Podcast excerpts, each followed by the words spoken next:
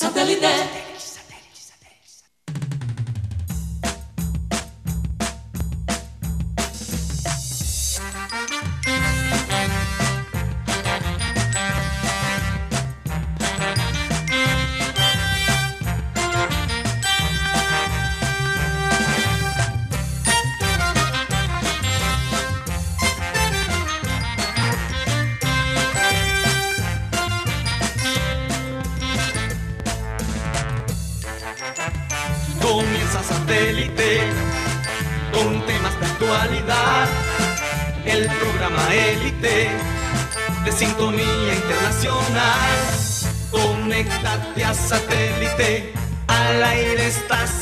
Satélite. ¡Satélite!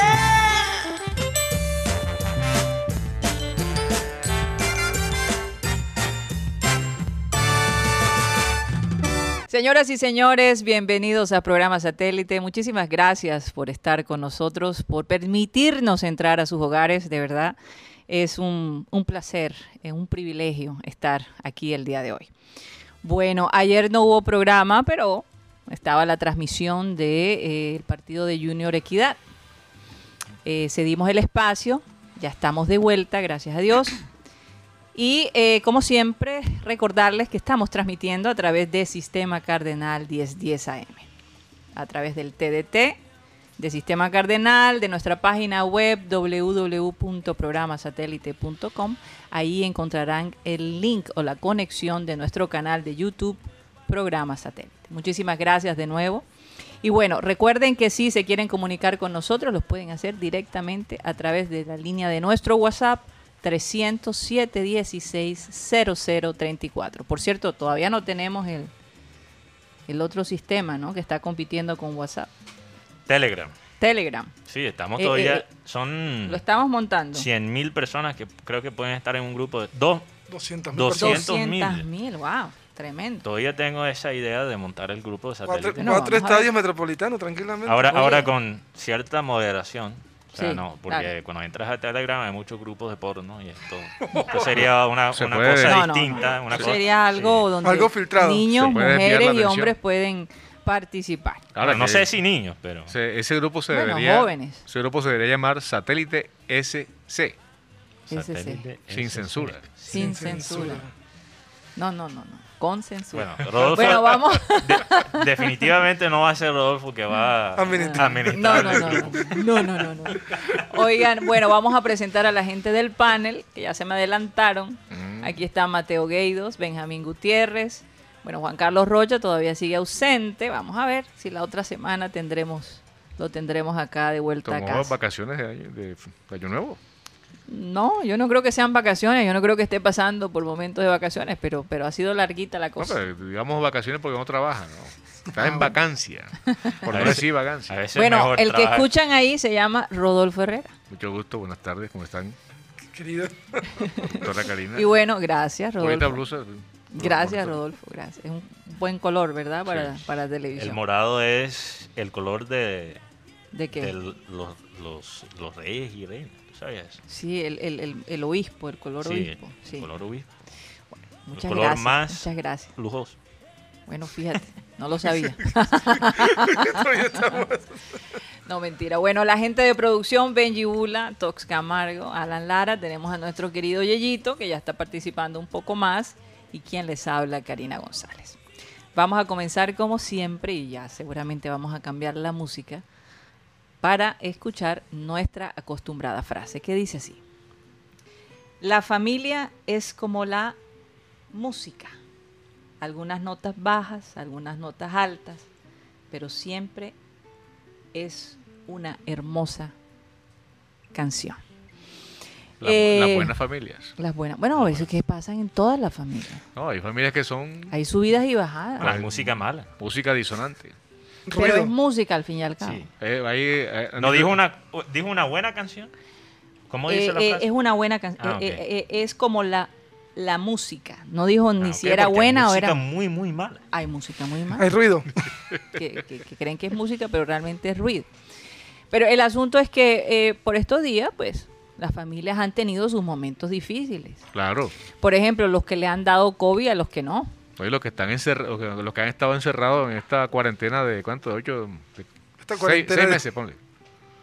¿De La, qué? la cuarentena que hubo aquí, la violencia sí, intrafamiliar se disparó Se porque disparó. no se soportaban los unos a los Así otros. es. Aunque yo creo que al final la gente como que ya pudo manejar la cosa, ¿no? Pero muchos divorcios, eh, muchas separaciones. El asunto es que eh, al fin y al cabo familia es. Porque en los momentos difíciles, eh, aunque haya malos entendidos, algo te ata, ¿verdad? Algo te atrae. Sí. Y, y- y siempre sale un familiar a ayudarte de alguna manera.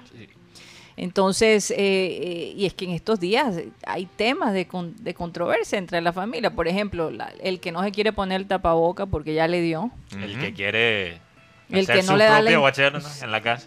Y, y el que no, Y el Oye, que no. el pelado que es rumbero y se va, se pierde los fines de semana y llega y entonces. contagia a los abuelos. Llega el lunes a molestar a los abuelos y la abuela, abuelita, ponte el tapaboca, pero Ah, abuela, pero usted está todo O, molesto con ese o tapaboca. los que quieren amarantos Berea y los que no. Entonces, esos son temas de división. Y ayer, por supuesto, ayer, por supuesto, lo- muchos de los chats de WhatsApp estuvieron bastante controversiales porque eh, había gente que decía hay que darle chance al hombre. Los, hay tuiteros eh, también. Me enteré de que Amaranto, sí. enteré que a Amaranto los jugadores le dicen que es Chichi Peralta. Chichi, A propósito de música, ¿no? Chichi Peralta. ¿Se parece? Hay Yo- que, hay, que, hay que hacer un. Hay que, hay que mirar a los muchachos de producción eh, que parezcan la Yo A mí no se me parece mucho, ¿no? Hay que, decir hay, hay que ver si canta, porque es lo- Hasta eso pu- puede que cante. Oye, En sí. todo caso, pues el partido, la verdad, ayer estuvo, yo lo tengo que confesar, casi me quedo dormida. Eh, porque, claro, después del almuerzo, entonces ver un partido en donde eh, se sentía cierta, eh, es como si le faltara gasolina, un, un Borja sin poder dar un, un pase porque no había de pronto el compañero, no estaba Teo, no estaba la persona que le hacía el, el 2 ¿no? en, los, en los pases. Honestamente, preocupante porque no hay un equipo eh, que pueda defender si no está Teo o si no está Zambuesa. Eh, yo creo que también para el, el técnico eh, esto fue un experimento, ¿no? Un experimento a ver qué tanto puede el Junior estar sin Teo o sin Zambuesa. Yo honestamente te digo, ayer el partido mm, me apagó completamente. Lo sentí a ellos muy diferentes al partido anterior. Y una tristeza que se haya pedido, se haya perdido, pues, el hecho de que estaban invictos, ¿no? Por, por tantas, Tres tantas fechas. Bueno, a mí me gustaría oír el comentario de ustedes, porque ah, la gente de verdad está molesta. Hay gente que dice que, que, que Amaranto, que esto, que lo otro. Bueno, eh, ¿qué piensan ustedes Sí. de, de la, de, de, digamos, de la actuación del equipo junior el día de ayer? Yo creo que no vale la pena llorar por el penal, personalmente. Eso es mi opinión. Y yo, yo sé que Guti seguramente está encendido por la decisión del árbitro, porque te digo, mi sentimiento después del partido fue que Junior mereció perder. Sin penal o con penal, sin bar o, sin, o con bar. Junior mereció perder. La equidad tuvo las oportunidades más claras del Sí. partido. Incluso generaba, generaron mucho más. O sea, no era el, el- el partido prototípico de equidad, donde Prototipo. prototipo o típico, lo que quería decir Ajá. que solo se quedan atrás a defender, ellos también nos atacaron por las bandas, contragolpearon. Ahora, yo sí, esta vaina de Amaranto, interesante porque hay gente que, que toma micrófono, que empieza a escribir en Twitter y hablan con una rabia y se expresan de Amaranto como si Amaranto eh, les hubiera quitado la novia. Y, y para mí, criticar y sacar machete contra el técnico después de una derrota es como sobresimplificar la cosa. O sea, no es culpa de Amaranto que se lesionó Fuente. No es culpa de Amaranto que hay una dependencia total sobre Teo. Sobre él, no es, Teo, sí. él no es el que firma los cheques. No es culpa de Amaranto que se lesionó Zambuesa.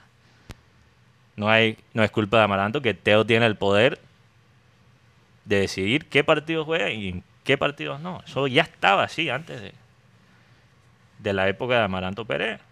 Entonces, mira, yo hay que criticarlo, hay cosas que se pueden criticar. Pero yo creo que antes de tomar micrófono, antes de hablar sobre este tema, hay que quizás buscar unos esos aceites de, de marihuana para calmar los nervios un poquito. Ar- árnica. no hay que, no hay que, no hay que sobrepasarse. O de manzanilla. Sí, exacto. O árnica para, No, y- para el ardor. Y no hay que venderle a la gente, al hincha, angustia, porque la vida es muy corta para angustiarse por un partido fuera de casa contra la equidad, sin nuestros mejores jugadores, y con ese potero que tienen allá en Yo no sé, pero esas personas que critican tan rápidamente son los mismos que alaban rápidamente. Sí. Suben y bajan, no hay un punto medio. Entonces, mira, lo que, lo que más critico de Amaranto es lo que ya es algo consistente ya se ha vuelto un problema realmente, que es esto de los cambios. Es lo mismo que pasó contra América. Eh, gracias a Dios, Viera salvó ese partido y, y sal- salvó a- al equipo eh, por error de Amaranto. Es que Amaranto hace los cambios a veces y tiene una lógica, pero no es una lógica basada en lo que está ocurriendo en la cancha. Es mucha teoría. Él es un buen técnico, por ejemplo, cuando se pierde un partido y hay que ajustar en los entrenamientos, hay que analizar, ahí está, y llega el equipo del próximo partido y juega mejor. Él es bueno en eso. Pero leyendo el partido en tiempo real, le falta todavía. Quizás ahí es la falta de experiencia también. Algunos técnicos que empiezan de una ya con ese, ese sentido, pero no lo tienen. Entonces, a pesar del tiempo, uy, ¿qué pasó ahí? Perdón, perdón. Eh, a, a pesar del tiempo, a pasar del tiempo. Está bajo el volumen, pero no el. Un efecto, un efecto. Ah, esas cosas que ocurren con los Hasta celulares. las mejores familias pasan. Sí, en las mejores Hablando familias. de Hombre. familia. Todo es una canción, Rodolfo, como dice la frase hoy. Sí, continúa. Disculpa la Pero, no, está bien, está bien. Voy a tratar de rescatar aquí el pensamiento. Sí. Como diría otro, pero no lo vuelvas a hacer. Eh, él, o sea, con el tiempo él va a adquirir quizás ese, ese sentido. Ojalá Mm. que sí. Mm. Porque pasó de nuevo con este cambio después de la lesión de Fuentes. Claro. Para mí, hay en el sistema actual de Amaranto los jugadores más importantes para jugar de la manera que quiere Amaranto son Teo, Ángel y Fuentes, por la capacidad de Fuentes de presionar por las bandas y después regresar a marcar. Entonces, y, y la manera que Fuentes se puede asociar también con el que está jugando de extremo de ese lado. Ángel, obviamente, por los pases que él genera con Teo. Y Teo, por. No hay que explicar eso. Sí. Obviamente es la, la pieza. La, Oye, y preocupante porque a Teo los que le quedan son cinco meses de contrato. Sí, entonces, mira, eh, estos son problemas también a nivel de organización, de no tener un reemplazo obvio a Teo. Teníamos tiempo para buscarlo, teníamos tiempo para desarrollarlo. La otra cosa que sí critico de Amaranto, además del cambio de meter a, a Dani Moreno y poner Ginestrosa de ese lado, porque lo que hizo eso es que nos quitó el único jugador en la ofensa, en el ataque, que podía ponerle un pase a Borja. Después que Ginestrosa bajó al lateral defensivo, Borja básicamente no existió en ese partido. Sí, sí, Era como jugar con 10 hombres. sí. Y es que Borja no es ese tipo de jugador que te crea una oportunidad él solo. Depende del pase. El otro error fue, yo creo, no usar a Majarres, que mucha gente también lo ha dicho. Porque si ya estás perdiendo el partido 1 a 0, no tienes a Teo, no tienes a Zambuesa, los jugadores están desgastados. Oye, pon el pelado a jugar. ¿Por qué lo vas a con- convocar si no lo vas a usar? Mm. Si él no está listo para entrar a jugar 30 minu- minutos, ¿por qué está en la banca? Mejor déjalo aquí en Barranquilla. Claro. Me parece una pérdida. Entonces, bueno, hay cosas positivas de lo que ha hecho Amaranto en esta temporada, pero esto de los cambios lo tiene, lo tiene que arreglar. Sí. Lo tiene sí, que sí, arreglar. sí. Sí, ha pasado ya varias veces. Entonces, ¿qué Yo dices adhiero, tú, Rodolfo? yo adhiero a lo que dice Mateo y le agrego lo siguiente. En este partido no apareció el gol Salvador que estuvo ahí en los pies de, en el botín derecho del chino Sandoval. Que bueno, dicho sea de paso, hizo la que hacen los delanteros nuestros, ¿no? Que es patear a las manos del arquero o buscar la humanidad del portero, siendo que tiene un arco a su disposición para cambiar la decisión, la trayectoria de la pelota, en fin, ponerle la, situación más difícil posible a los arqueros, pero en este caso el chino pateó a las manos del arquero. Referente al tema de las variantes, eh, los técnicos, eh, así como he hablado de- del trabajo de semana, de cómo escogen el equipo, de cómo plantean una propuesta para un partido, Mm. los técnicos son muy respetuosos de ese tipo de, de esquemas. Dicen, voy a jugar con 4, 4, 4, 2 y lo voy a preservar de esa manera. Si se, se te lesiona un lateral zurdo y tienes un lateral derecho en el banco y tienes en el campo a un hombre que hace de lateral zurdo o que lo ha hecho porque lo ha implementado y Biafara ha jugado bien también por el flanco izquierdo, hombre, no te compliques. Sí. Pero entonces Amaranto hace los cambios que ya reseñó Mateo y enreda el equipo. Cambia completamente la propuesta porque tienes a un hombre que tiene profundidad o que tiene desborde por el lado izquierdo, lo pones a marcar. Entonces pones delante de él a un hombre como John Pajoy, que es tu extremo derecho, es decir, anulas la velocidad en ambos costados. Metes a Daniel Moreno, que es un hombre que necesita. Y yo pienso que eh, este tipo de circunstancias son negativas para un jugador como Moreno, que no es un mal jugador, para mí no es un mal jugador, simplemente que necesita apoyo, necesita acompañamiento, necesita con quién conjugar sus capacidades, por no decir sus virtudes, porque la gente se la tiene, como dice uno, aplicada a- al jugador. Eh, Amaranto se complica, entonces ¿qué hace? Que desdibuja por completo su esquema, su propuesta, la borra con el codo Mm. y sacrifica al equipo a no tener conexión ni mucho menos forma de desahogar su juego y tratar de generar juego por el centro que no lo iba a tener porque no tenía un enlace como Teófilo que la más de las veces se junta con Borja, genera juego, provoca situaciones de riesgo, genera faltas por el centro y eso realmente lo sacrificó Amaranto. Pero. Rodolfo, ¿por qué piensas tú que Amaranto insiste, a pesar de que no ha tenido éxito en los últimos partidos, de esos cambios de pronto anticipados? ¿Cuál No, será creo- el, el- el empeño de él ahí? Yo creo que eso es un Porque tema- además él debe estar escuchando la crítica de la gente. Yo creo que ese es un tema, ese es un tema eh, recurrente porque se trata de lo que decía Mateo, su falta de experiencia. Es la lectura de los partidos. Es que ese, ese análisis era tan simple que tú mirabas la planilla y decías, bueno, ahí está Piedradita. ¿Cierto? Mete a Piedradita por derecha y manda a Biafara para el sector izquierdo. Y él hizo algo que eso fue un rompecabezas lo que hizo. Él desarmó el rompecabezas. Entonces, eh, uno dice, bueno, la responsabilidad del técnico hasta dónde va. Sí, hay primero que todo una circunstancia adversa que es el penalti que no existió. Sí. Para mí no fue penalti. No, no, y no. segundo, la lesión desafortunada o infortunada de Fuentes.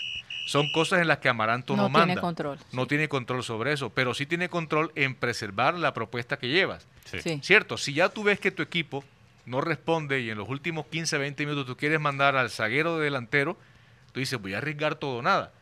Pero los técnicos apuestan a conservar el esquema porque eso lo han trabajado eh, el tiempo que han podido hacerlo entre semanas, siendo que ahora no es mucho lo que pueden trabajar. O sea que no se han preparado para los contratiempos. Sí. No, es que hay circunstancias, pero es que el técnico también dice, bueno, o sea, tú también tienes que tener claro en tu mente qué debes hacer si se te, de- se te lesiona un jugador tan importante en este momento como lo es Fuente, que se ha recuperado de una forma, y Pero coincido con Manuel. que eso refleja, eso Sí. refleja la manera de pensar a veces de la gente aquí en Colombia.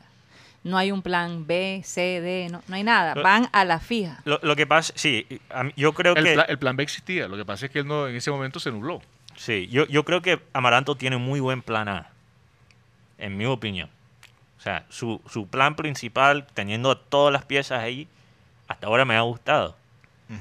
Pero lo que pasa es que el plan B es- es- tiene una déficit cuando no hay Teo, cuando no hay estos jugadores. No está Zambuesa, por ejemplo. Sí, y, exacto. Y no es que Junior no tenga buena banca. Si- o sea, si solo leas los nombres, o sea, Junior tiene profundidad en, en casi todas las, las posiciones. Lo que pasa es que el estilo de jugar con esos suplentes es muy, muy diferente que el estilo de jugar principal, el plan Claro. E. Cada quien tiene lo suyo, ¿no? Mm. Exacto. Oye, Pues- Guti, pues yo, sí. cre- pues yo creo que lo primero es la nómina cuando la arma. Y para mí jugar con dos jugadores con el mismo corte en la, en la zona de volantes tampoco es tan, tan producente, contraproducente. Porque me encuentro con un Fabián Ángel, que es un jugador que, que te ocupa mucho el campo, pero con un Didier Moreno que también hace la misma, la misma función. En cambio, un Larry Vázquez, que es un jugador con mejor salida, podría haber sido diferente. Es más, cuando hay una parte en la transmisión cuando el periodista dice que un jugador le dice al compañero, "Marquen a- marquemos a Ángel, Sí. que el balón lo tenga Didier Moreno Sí, claro. o los defensas y te das cuenta que ya Ángel, a pesar de que es un jugador joven, ya está referenciado y ya Sí. saben el jugador que es. Y el caso de Teófilo, yo esto lo la venía pensando. ¿Dónde está el jugador de Junior que dice, ah, bueno, que no somos teodependientes, que, sa- Ujú. que saque la casta y diga, yo, yo puedo llevar este equipo adelante? Podría ser esa puede ser, pero también estaba También lesionado. estaba lesionado. O Cariaco, pero también Tam- estaba lesionado. Oye, y, y yo te digo Que- una cosa, si hay un jugador sobre la mesa si hay un jugador que no depende de nadie, es Viera. Porque Sí. el hombre, el partido ayer hubiera quedado perfectamente, ¿qué? 3 a 0. 3 a 0. Si no fuera por quizás hasta 4. Y De casi hecho- tapa el penalti. De hecho, volvió a ser figura del equipo. Volvió a Y, ser Ro decía algo que era que hubo otra jugada también, no es, cul- no es contra el árbitro que, que vamos a hablar aquí, porque, Ah, por pero hubo un penalti a favor de Junior que tampoco se A los pitó. 12 minutos del segundo tiempo. Claro. Entonces, sobre Carmelo. sobre Carmelo. Sí. Que Y fue el- una jugada. O sea, digamos que si nos atenemos al- a la pena máxima que le sancionan a Junior, eso era dos veces más pena máxima. Exacto. Porque hubo un empujón en el área. No, que, no, que no hay VAR. Bueno, pero entonces el árbitro... Ah, pero hay gente que dice, ¿cómo nos hubiera servido el, el VAR? Ahora diciendo Entonces eso. yo digo, vamos a tener que definirnos. o Exacto. queremos el VAR o no lo Eh, queremos. exa- hay gente que empezó el, el partido diciendo, ay, gracias a Dios que en este partido no hay VAR. Y a los tres minutos, ¿dónde está el VAR? Es No que la- quieren. es que como- Pero- Si hubiera habido VAR, Sí, hermano. Exacto, eso hubiese, eso no hubiese sido penalti. Y para Eh. los equipos que jugaron en ese estadio, Mm. que la verdad, pa- por ejemplo, me acuerdo que Guimaraes dijo, aquí no se puede jugar, esto es un, bo- esto es un bodrio. Uno, Literalmente. uno se da cuenta de que la cancha eh, es, es muy es buena, porque no es, una, no es una mala cancha, pero es muy dura. sí, una cancha Y- durísima. Y el jugador para acomodarse una cancha dura... es- No, no solo complicado. eso, pero no sé si da- te das cuenta. Pero no era La- veloz, la, la- eh, eh, La estaba grama- alta la grama. La grama, la- bueno, lo que la grama que estaba ahí, Lo que porque sí. lo que sí estaba ahí, porque mucha de la Es una cancha grama- estaba quemada. Una grama quemada, eso iba a decir. Sí, pero Oye, lo pero que no estaba cosa, quemado, No deberían permitir hacer partidos en una grama como esa. pero la cancha, la parte de la cancha que no está quemada, la dejaron alta. Y eso obviamente no le conviene a Junior. Junior que juega con jugadores de velocidad, que le gusta ta- hacer movimientos rápidos con la, la pelota. Oye, y el, eso el- eso el- afecta el- el- la el- velocidad del partido. el, el- el tiro del chino. Mm. Que se lo Ah, da directamente al, se al- comió al- al árbitro. eh. Arquero. Al arquero, Eh, eh, pudimos leer. No al árbitro, al- al arquero. arquero, perdón. Pudimos leer sus labios después de eso. Sí. Y- Lo que dijo después de que no la radial. perdió. No es radial. No, es radial. No, no, no. y otra nada. cosa, los jugadores jóvenes de Junior hay, hay que dar un paso adelante, como, como, hizo, como hizo Ángel. Sí. Porque, por ejemplo, Daniel Moreno cuando de- de- debutó tuvo muy buenos momentos, pero de un Sí, momento a otro se, se diluyó. Es más, recuerdo un partido que estábamos con Mateo que le hace un golazo a Millonarios. Sí. Y, y después Daniel Moreno se vino abajo y lastimosamente... Pero lo que digo es que si tú puedes poner al Chino Sandoval y Daniel Moreno, dos jugadores que han tenido una deficiencia Sí. psicológica, porque mira, falta de talento no es, los dos tienen talento, los dos tienen talento, especialmente el chino, porque yo creo que ya Moreno a los 25 años que tiene, ya sabemos lo que es, pero el chino, o sea, hay varios niveles a donde puede alcanzar el chino. El chino tiene todavía mucho por El, recorrer. Pero- el chino, el chino es un jugador de, de- de fuerza, de potencia, de Sí. área, ¿cierto? No, pero también con toque también.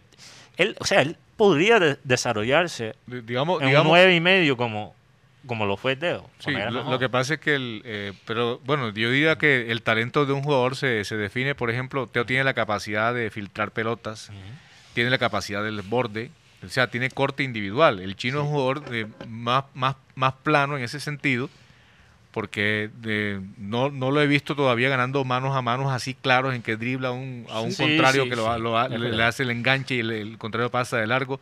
No el Eso- mejor dribleando. en ese aspecto Moreno tiene más gambeta, Sí. tiene más dribbling. Pero- Pero, pero el tema de Moreno yo creo que es de confianza. Y es sí. muy Sandoval, psicológico. pero Sandoval ha mostrado, por lo menos al principio, cuando empezó bien, Sandoval mostró visión.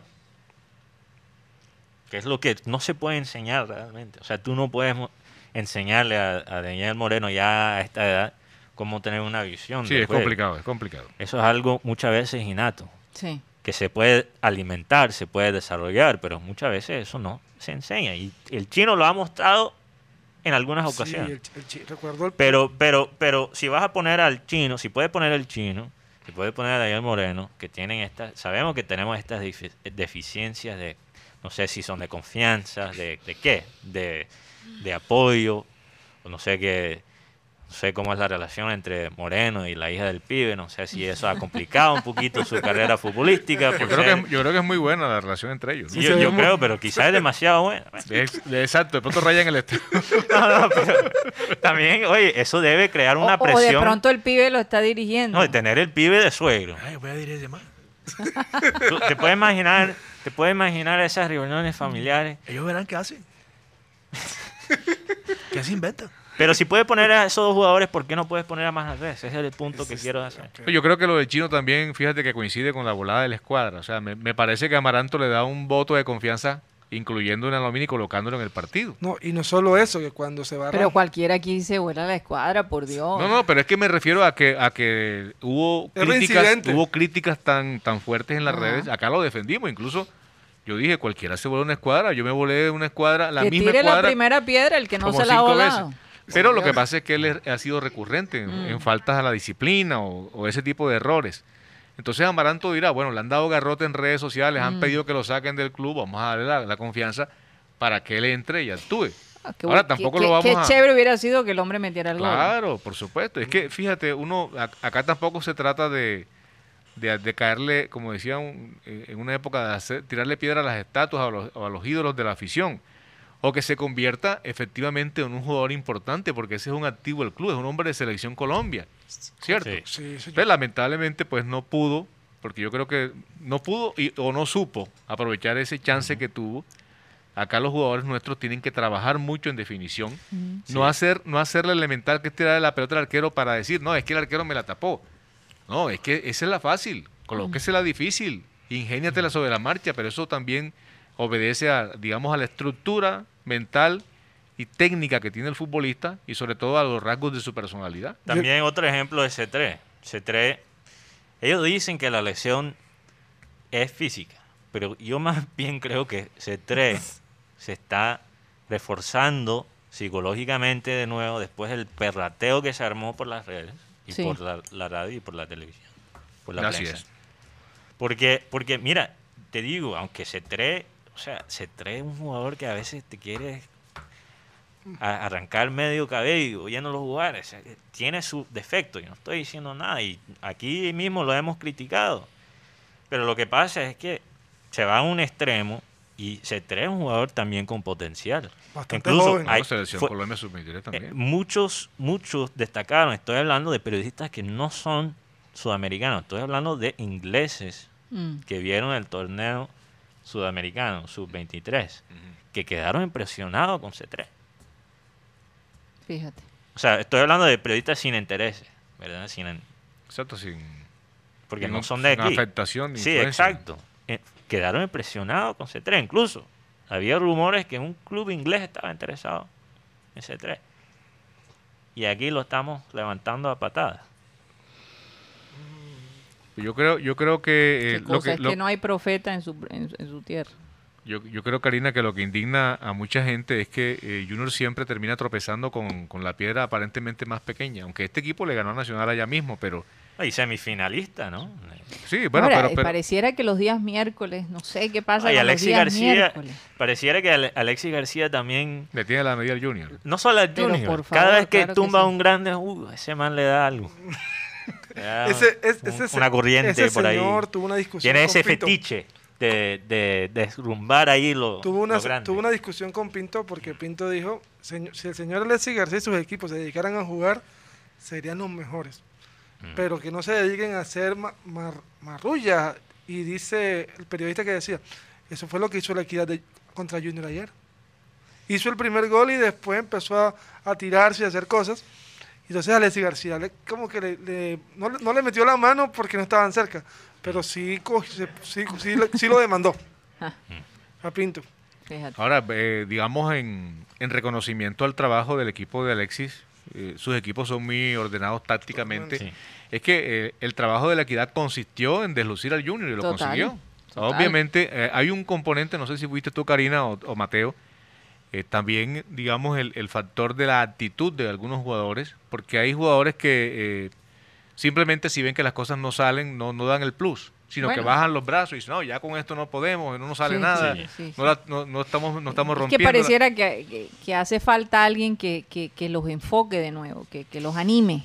Y viera, a pesar de, de- de- de su, eh, digamos, su, su energía, ¿no? Y de todo el esfuerzo que hace, no alcanza a, a llegar a todos los Él no es jugadores. motivador, No es motivador. realmente. Sí, sí, sí. Y, y yo creo que si tú vas a ser un capitán como arquero, tú tienes que ser todavía más vocal que un jugador en la cancha. O sea, tú, hay todavía más razón para expresar y gritar y animar el equipo. Porque como no estás metido en la jugada misma, tienes que... y, y además, lo que, lo que Villera tiene también una ventaja que él tiene como arquero y capitán es que él está leyendo el partido. Claro. O sea, en esos puntos bajos él tiene que levantar también el ánimo y, y, y- y Bueno, el, enfrentar el- el, el equipo. mismo Amaranto, el mismo Amaranto. tiene iba a decir. estar- Sí, también. Ser un Es que- poquito más vocal, ¿no? Pero es que, en pero el es que, campo. eh, Amaranto es supremamente frío.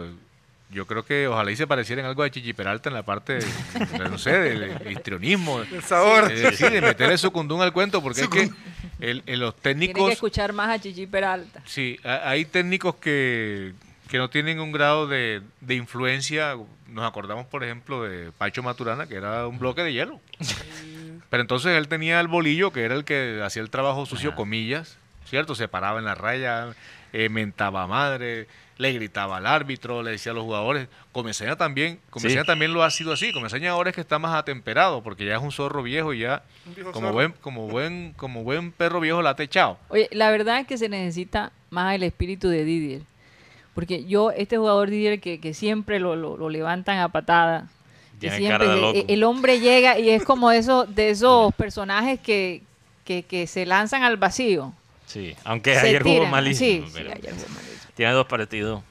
Que no da. Es que Didier es un jugador que necesita consistencia, necesita ritmo. Acuérdate que cuando él llegó, también la gente lo estaba perrateando y después consiguió al- algún tipo de consistencia en, en los primeros 11 y ya era el héroe. y de empatía, de Claro. Empatía. Pero sí, necesita fa- falta de carácter fuerte. Ahora, yo creo, yo creo que, pues, en defensa de Amaranto, sin ningún tipo de interés, ni mucho menos, porque yo creo que por el caso de nuestro amigo Juancho Buchaibe, debe estar como un rabito de loba. Yo creo que Mateo no conoce el ejemplo del rabito de loba. que cuando tú le mochabas el rabito a una lagartija de esas pequeñitas, y empezaba la, la colita a moverse, entonces decía, mira, la lobita o la lagartija me está aventando la madre. Entonces, yo, yo creo que Juancho debe estar como un rabo de loba por lo que pasó ayer, porque es que yo también, en este caso, no le endilgo la derrota a Amaranto, le endilgo su responsabilidad Sí, sí, sí. en que el equipo no haya tenido respuesta, Exacto. especialmente en el primer tiempo, porque cuando él hizo las variantes ajustadas a una realidad táctica y estratégica, el equipo mejoró, ¿cierto? Más allá de que la equidad también tuvo chance en esos momentos. Eh, yo creo que eh, si evocamos un poquito lo que fue el remate de campeonato para Junior, pues todos decíamos que Amaranto había sintonizado el equipo, había encontrado el equipo. Y ayer lamentablemente no contó con piezas claves. ¿cierto? Y lo complicado, por no decir lo jodido en este tema, es que simplemente en el instante en que se requiere que el técnico tome la resolución, la decisión acertada, no está acertando con los cambios. Porque es que el técnico responde por la preparación antes, ¿cierto?, de los partidos, la planificación y la lectura de los, la prelectura de los partidos, y ya cuando estás en el campo, así vayan apenas tres minutos de juego, también tienes que tener claro cuál va a ser el manejo que le vas a dar. Si vas a borrar todo lo que has planificado o si lo vas a sostener. Y Sí. creo que en ese aspecto, él como técnico traicionó uno de los principios esenciales de todo entrenador en el fútbol. Es sostener el trabajo colectivo que ya has preparado durante toda la semana y no borrar todo como lo hizo aquí con la selección Colombia Queiroz, que inclusive le costó el Y, puesto. y es ahí, es ahí lo difícil, sostenerse. Bueno, vamos a un corto comercial y ya regresamos. Y cuando regresemos, me gustaría que habláramos de este 26 de marzo. Ya sabrán qué pasa ese día. Continuamos con programa satélite transmitiendo desde Sistema Cardenal 1010 AM. Y bueno, esta es la hora del churrasquito o la media hora del churrasquito. Rodolfo, hoy te toca a ti. ¿Ah, sí? ¿Yo por qué, maestra? ¡Órale! Hoy te toca, Rodolfo. Mañana lo va a hacer Guti. Pues Queremos invitarlos a todos, a todas aquellas personas que sientan en este momento que los está llamando al apetito, que vayan al churrasquito. Hay tres puntos. Donde se come sabrosito. se come sabrosito, exquisito, deliciosito, todo, todo lo que termine en hito que sea bueno, ¿no? Sí. Mira ese sancocho de costilla que provocativo, sobrebarri- la sobrebarriga criolla, baratísima, 23.900. Te comes una sobrebarriga esa y, mejor dicho, alcanzas el éxtasis en tu paladar. Ya Ansiedad me miró aquí de reojo. Es verdad. es Una verdad. punta gorda, 21.900 pesos. Dime, increíble. Mi churrasquito que tiene Y que tres se puntos. puede compartir, se puede compartir. Está el churrasquito de Olaya, está el churrasquito del Portal del Prado, está el churrasquito del Centro Comercial Villa Carolina. Esa viene siendo que la 90 y qué? 3 creo que es. Si con pides la sobre... set- oh, con perdón. 71. Si pides la sobrebarriga y después te pones a hacer un huevo y lo mezclas ahí. uy, una vaina- 344.30, 302. No, no cante el último. Eh, bueno, eh, ahora me lo, me lo confirma. Ahí están los puntos del churrasquito, Centro Comercial Portal del Prado. Que hablaba del barrio Olaya, ¿no? Que es el tradicional. Y también en Villa Carolina, el churrasquito. Donde se come, Se come sabrosito. exquisito. No, y tienen cuenta de Instagram, asadero, el churrasquito. Lo puedes pedir por rápido también. asadero del churrasquito, sí. El- el- la cuenta de Instagram tiene los números también para domicilio. Así es. Bueno, Mateo, eh, bueno, Guti, Antes de eso, tienes otra. Yo también tengo una felicitación muy especial. Ok, felicito a los nuevos padres, Calet y Sandra, mi, mi prima y el esposo, ¿Cómo por así? el nacimiento de Lía Victoria Brieva Asís, una niña que fue un, fue un lío, pero fue tremenda victoria. Así que a los nuevos padres y a la niña, felicitaciones y bienvenida a la familia. Ay, qué lindo, qué bendición. Eh, felicidades a la familia. Bueno, eh, hoy cumple Luis Altamiranda. El nuestro Man. querido Lucho. Altamiranda, gran amigo de mi padre, de nosotros. Le queremos mucho. Y bueno, para ti, Lucho, un feliz, feliz cumpleaños. Que Dios te dé mucha salud, mucha energía y, y, y esa manera de ver la vida tan, tan musical que tiene Luis, ¿verdad? Tan musical. Un abrazo para ti de todos nosotros y de nuestra familia, por supuesto. Cumple 25, Lucho Altamiranda. No sé cuánto cumple Lucho. No hay que decirla. Que no sea Eh, mucho, él, no, Lucho. él no parece que tuviera la edad que tiene. todavía tiene espíritu de joven. Total, Eso 100%. Bueno, Mateo, cuéntanos quién está ahí activo en el chat de satélite. Hay una lista larguita. Sí, yo, yo quiero aclarar aquí que yo no soy responsable por los comentarios de los oyentes. Y también quiero aclarar que a mí me mandan muchos de estos comentarios para después compartirlo con ustedes, los oyentes que nos escriben, nos escuchan, perdón, Ajá. radialmente. Entonces, bueno. Eh, un saludo especial para Ana Camargo, Silvio González, que aquí escribió todo un ensayo sobre Amaranto. Eh, lo pueden encontrar en nuestro canal de YouTube. y lo pueden ver en el chat, no lo voy a leer todo. Un saludo para Silvio. Saludo para Yolanda Mengual Cándido Runcho, que dice, hoy amanecimos con hielito en el chichón del Junior. Un saludo para Beto Vargas, Nicolás Acosta, Jesús Puerta. Está decente hoy, está decente. Sí, sí. Rodolfo Reyes, que dice, esta pregunta es para mi tocayo, Rodo. para Rodo. eh, dice aquí, Amarant- Amaranto llevó a Fuentes lesionado, salió de Gutiérrez, no sabe hacer los cambios, no sabe mucho de táctica. A este señor le está quedando grande el equipo. Saludos, pero... Fuentes tenía una banda de esa. Pero, pero, pero, perdón, ¿dónde está la pregunta? Sí, sí, sí, exacto. Digo muchas cosas, pero no, O sea, no lo- vi lo, pregunta lo ahí. que entendí fue Ah, que sacó a, a Fuentes y no y dejó ir a, a Gutiérrez. O sea, no, como que lo- no supo reemplazar a los jugadores que tenían con Ok. que reemplazarlo. Sí. Sí, no tiene lateral zurdo de relevo. Porque el, jugador, porque el zurdo que tiene Junior, recordemos que, Edwin Velasco Ajá. hasta el 10 de febrero es que regresa y va a poder firmar su contrato como jugador de Junior. Sí, Pero en este momento por razones médicas.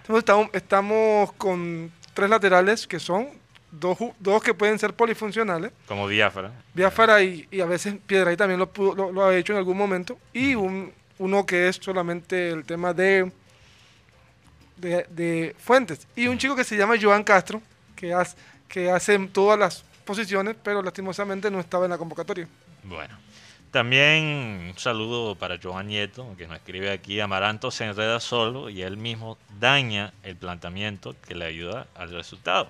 Sí. Lo que estaba diciendo De acuerdo. aquí Rodo. Eh, ¿Hasta cuándo el arbitraje seguirá metiéndonos la mano al bolsillo? Siempre será así, con bar y todo. Con Claro, bar, sin bar. con bar, sin bar. Pasa yo- hasta en las mejores familias. Yo creo que no es solamente Junior, es que los árbitros No. Eh, son En general. Son No, especialistas pero, en- en pero incluso en Europa también pasa. No, no, pero aquí Unidos. es Pero un aquí nivel. ya es el colmo, ya aquí es, es, el otro nivel. descaro. Y hasta con la mejor tecnología, Mm. eso no. No, y es sí. que lo peor es que van y consultan al bar y la siguen embarrando. O sea, si tú le das una computadora a un mico, el mico no te va a mandar un correo electrónico. ¿me entiendes? A la espinaca Eso sí. ya- No, pero sí, a la espinaca. La espinaca Las sí. espinacas harían mejor trabajo, yo creo. Bueno, em, Al día que lo hagan, estamos en el planeta de los simios y si nos complicamos. bueno, hay, hay algunas personas que quieren ser los esclavos. Em, un saludo a Andrés Estrada, Cristóbal Rivera, Jorge Álvarez, Frank Rivera, Luis Caballero, Ernesto Martínez, Milton Zambrano, Víctor Roa, Laura Noguera, Catalina Noguera, Luis Rodríguez y Enrique Martínez. Eh, un saludo para todos esos oyentes que están con nosotros. Enrique firmes. Martínez, Enrique Martínez dice que faltan más porristas dándoles la moral en la cancha. Imagínate. Dándole la No, moral y después se cosas. distraen mucho. Si ya Yo están a veces como desubicados, imagínate estas mujeres brincando en Sí. shorts. No, no, no. No, no. y si bueno, ya cayó C3, No voy, a decir, no voy a decir algo porque después me, Te me, me- me pasa como el viejito este del, del Comité Olímpico Japonés. Ah, ahora vamos a hablar de eso. antes de eso, Dos cositas. ajá. sí, antes de eso, bueno, quería mencionar que hoy juega Titanes Sí, en claro. la Champions League. se- es su debut en la Champions League Sí. sudamericana. Sí. Latinoamericano. O Latinoamérica. Latinoamericana, Imagínate, sí. no solo Sudamérica, también Centroamérica. Mm. Eh, ¿Es contra cuál equipo, Guti? Ya te lo confirmo. Es de- es, es- de Puerto Rico. Puerto Rico, ¿a qué hora? Ah, no, es Panamá, perdón. Panamá. Sí, Sí, estás pensando en béisbol. Yo pensé que Sí, Panamá era mañana. Mm. No, es, es Panamá. Bueno, confírmame ahí el partido, la Ya te hora confirmo enseguida. Aquí y dónde lo pueden ver. Lo pueden ver por DirecTV. DirecTV. Sí. Sí, lo tiene. DirecTV Sport. Ajá. Si no vaya a buscar aplicaciones donde esté DirecTV, no se preocupe. Bueno. y lo otro, Rocha es experto en eso. ah, no, tranquilamente, de, Parece que Rocha regresa la próxima semana. que Bueno, ya la- hay oyentes Esperemos que, están, que están escribiendo. Estamos entrenando a Alan para que lo reemplace por si acaso. es Oye, también quería- Es contra Panamá, ¿sí? Sí, es contra Ah. Panamá. El caballos de Cococlí se llama. Coco Clis. Algunos jugadores que van a estar, Gianluca Bachi, el Sí. barranquillero. Sí, claro. Los, barranqui- los venezolanos barranquilleros, Jesús Medina, Ujú. Eduardo Torres y Héctor Díaz. La- los extranjeros, Selen Zafar, el argentino, el MVP del torneo pasado. Sí. Jonathan Rodríguez, que ustedes que me parece tan particular que él lanza con una sola mano los, los- los ti- la- las Sí. faltas. La falta. Si las lanza con una Eso es sola lo que mano. hace cuando tú, a, a veces, no sé, cuando él es un jugador alto y lo que pasa es que los jugadores que, son, que juegan de 4 o 5 de pivot, que son los manes grandes que bloquean, que tapan, que Mm. meten los dunks normalmente, eh, muchas veces ellos, eh, con los tiros libres, tiros de penales, ellos tienen esa debilidad. Sí. Porque Shaq, Shaq tiene ese problema, Exacto, ¿no? ser tan alto ya te perjudica porque hace como el plano muy... eh, lo hace muy plano básicamente el arco de tu tiro. Entonces a veces para algunos le funciona hacerlo con una, Ok. una Sigo mano. con Ant- Antonio Peña Wright, jugador que también llega, Justin Williams, el capitán del equipo colombiano, Juan Diego Tello, dirigidos por el técnico Tomás Díaz. Tomás, Tomás Díaz. Díaz, que claro hablamos sí, con él hace que es un crack. Saluda a dos oyentes más rápidamente, dos oyentes muy especiales, Domingo Hernández, eh, que dice aquí, fui su fui mensajero de Abel González en el año 1961 en emisoras variedades la calle 33 con car con carreras 36 y de 38. Entonces, bueno, una persona muy especial que nos escribió aquí a Qué través bien. del WhatsApp, que nos está escuchando digitalmente. Maravilloso. Y también un saludo a el oyente Alfredo eh, Romero, que también nos escribe y dice que refrescante es escucharlos.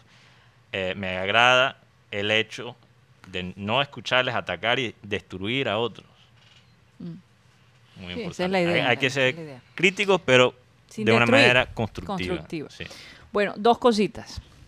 A los barranquilleros les va a tocar guardarse el próximo fin de semana, no este que viene, el de más arriba, Ujú. 13, 14, 15 y 16, ¿verdad?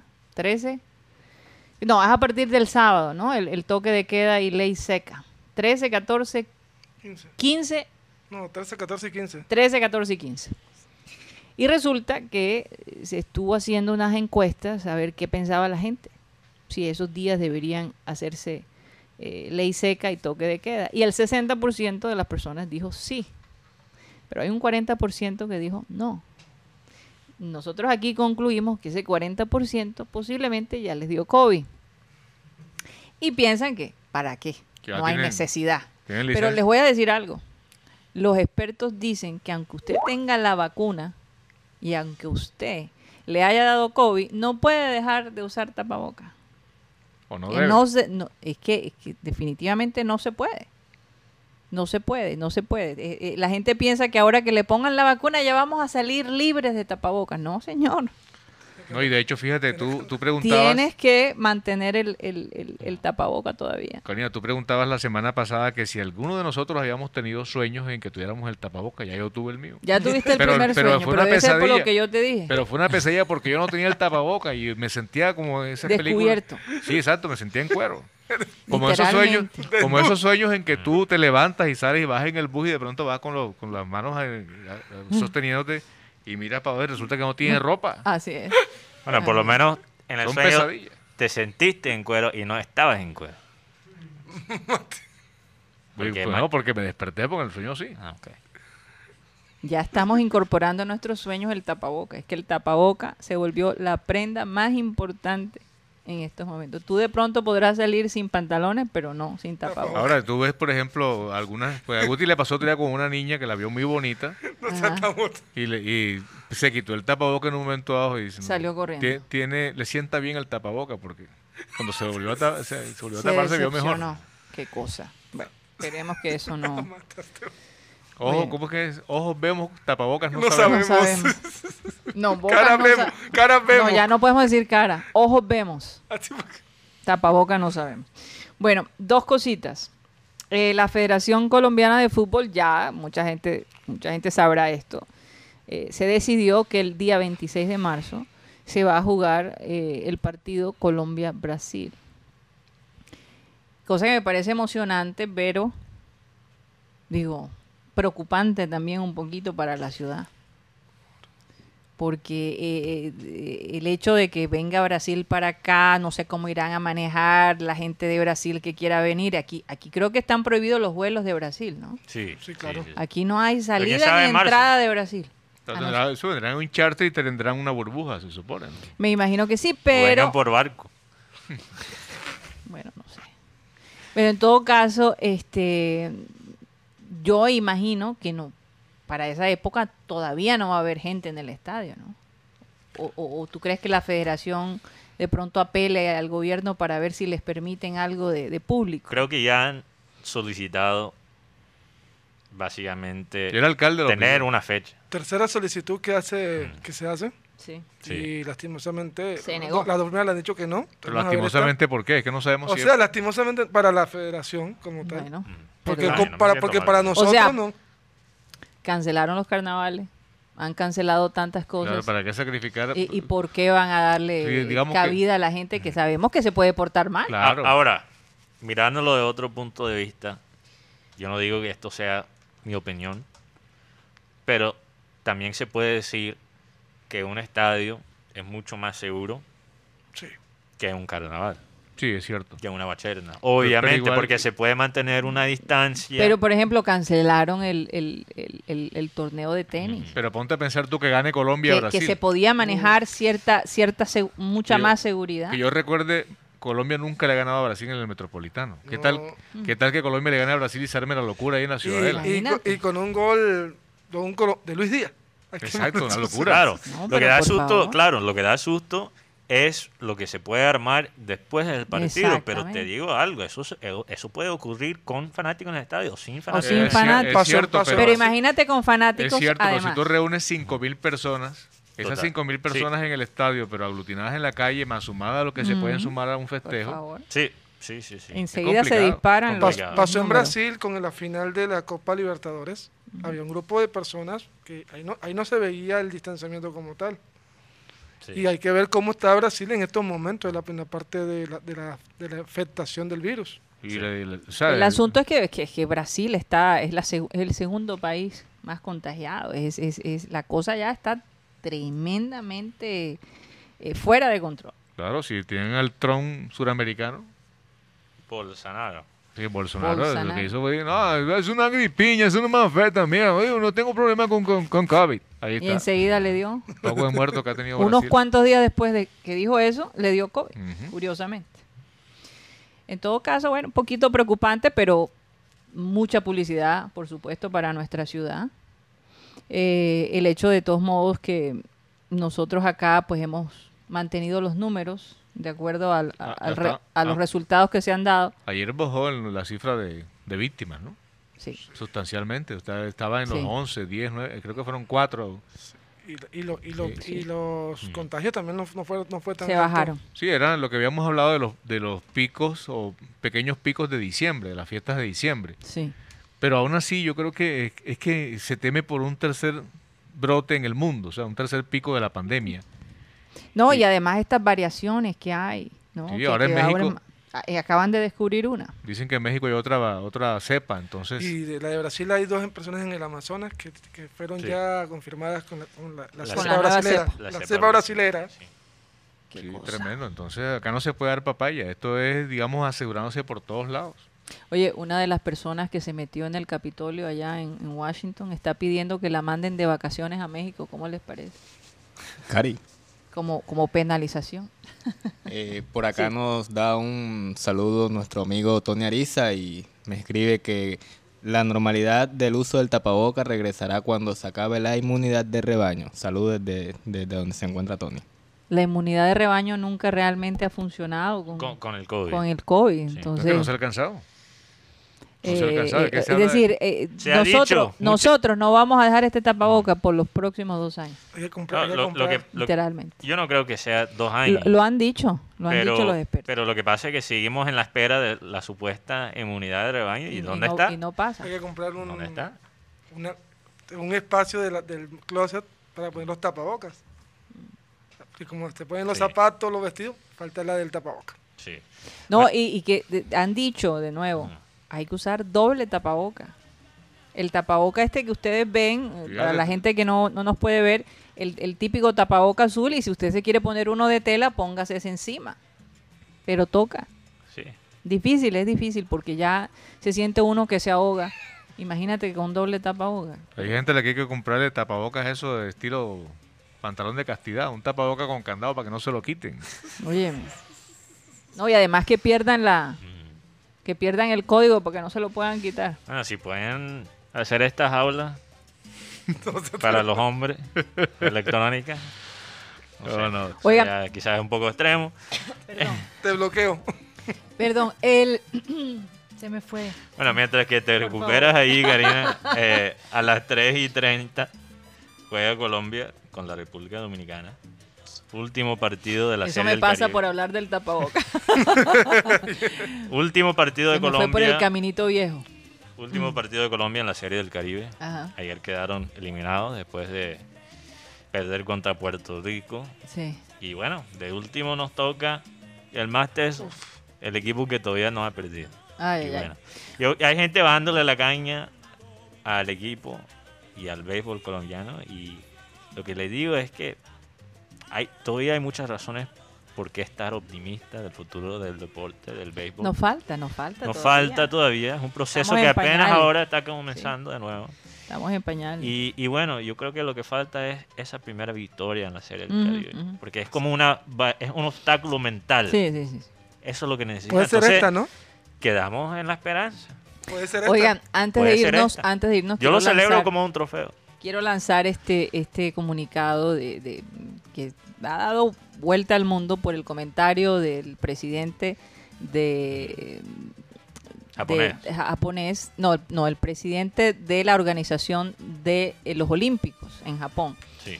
él es apellido Mori, tiene 83 años y hace poco, pues la misma, el mismo comité estaba pidiendo que de 20% que hay eh, miembros que son mujeres, lo suban a 40%. Y este señor dijo públicamente que a él le parecía que se volvería un problema porque las mujeres hablan mucho. Y entonces, imagínate, si ya hablan y son un 20%, ¿cómo hacen para manejar ese 40%? Bueno, Entonces él dice que le escuchó que, que las mujeres hablan mucho, entonces para ellos pedir el permiso para hablar es un poco complicado. Parece que muchos se rieron, pero eso no ha causado gracia, obviamente, a la comunidad femenina. Y él tuvo que pedir perdón. bueno, un tema para el clean clean. Entonces yo quiero preguntarle El cotorreo femenino a existe. nuestros oyentes, ¿ustedes piensan que nosotras las mujeres hablamos más que los hombres? Hombre, nada más véanse Betty la fea, para que vean lo que hablan. Yo Ya. creo esos comités que se arman en los baños son tremendos. Bueno, por quinta vez como que... se nos acabó el tiempo en Sistema Cardenal, nos vamos, pero no se olviden que seguimos de manera digital a través de nuestro canal de YouTube, programa satélite. Muchísimas gracias, recuerden que estamos de 1 y 30 y- a 2 y 30 de la tarde. Nos vemos mañana. Satellite.